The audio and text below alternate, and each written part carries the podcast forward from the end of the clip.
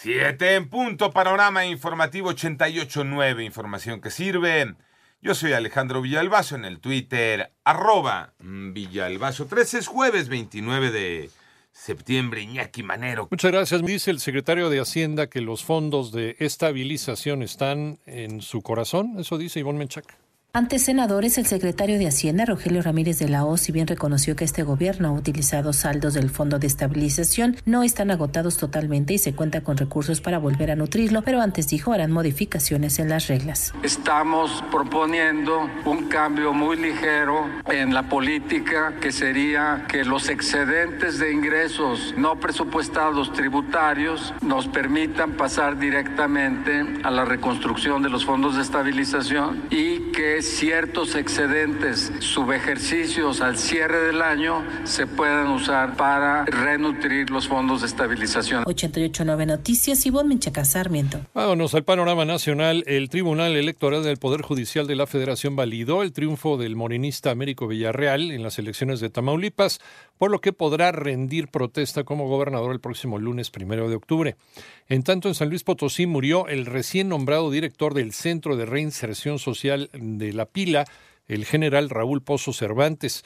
Su cuerpo fue localizado en un vehículo compacto que chocó contra un camión en la supercarretera a Villa de Arriaga. Se investiga para confirmar la causa de esta muerte.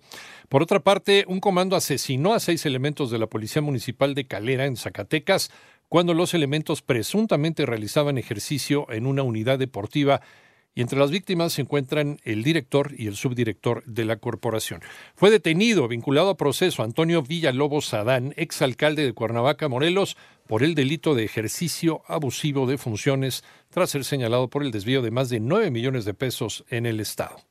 Asegura la Secretaría de Salud del Estado de México que tiene vacuna suficiente para cubrir la demanda del cuadro básico en menores de 5 años. Memo Jiville. El Estado de México tiene vacunas suficientes para cubrir la demanda de vacunación del cuadro básico para menores de 5 años. Decirles que en el Estado de México hay abasto suficiente de vacunación de los ocho biológicos que se ponen en la cartilla nacional de vacunación. Así lo manifestó Francisco Fernández Clamont, secretario de salud de la entidad, al asegurar que con las jornadas de vacunación, más de 4 millones de niños al año salvan la vida debido a las vacunas que reciben. Dijo que la jornada estatal de vacunación universal será a partir de este 28 de septiembre y concluirá el 8 de octubre y la gente puede acudir a cualquier centro de salud para su aplicación. 889 Panorama Informativo Guillermo Jiville. En el panorama internacional, en su paso por Florida, el huracán Ian hundió un barco de migrantes cubanos, de los que siete sobrevivieron, cuatro llegaron nadando a la costa de Florida y tres fueron rescatados.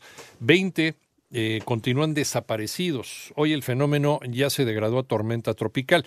Por otra parte, los Estados miembros de la Organización Panamericana de la Salud eligieron al doctor Jarbas Barbosa da Silva Jr. de Brasil como nuevo director del organismo para un periodo de cinco años como sucesor de la doctora Carissa Etienne. En tanto, el gobierno de Rusia anunció hoy que mañana firmará los tratados de adhesión de cuatro nuevos territorios que presuntamente lo decidieron así en un referendo para separarse de Ucrania. También esta mañana la Guardia Costera de Suecia detectó una cuarta fuga de gas en el gasoducto Nord Stream que podría haber sido objeto de un sabotaje.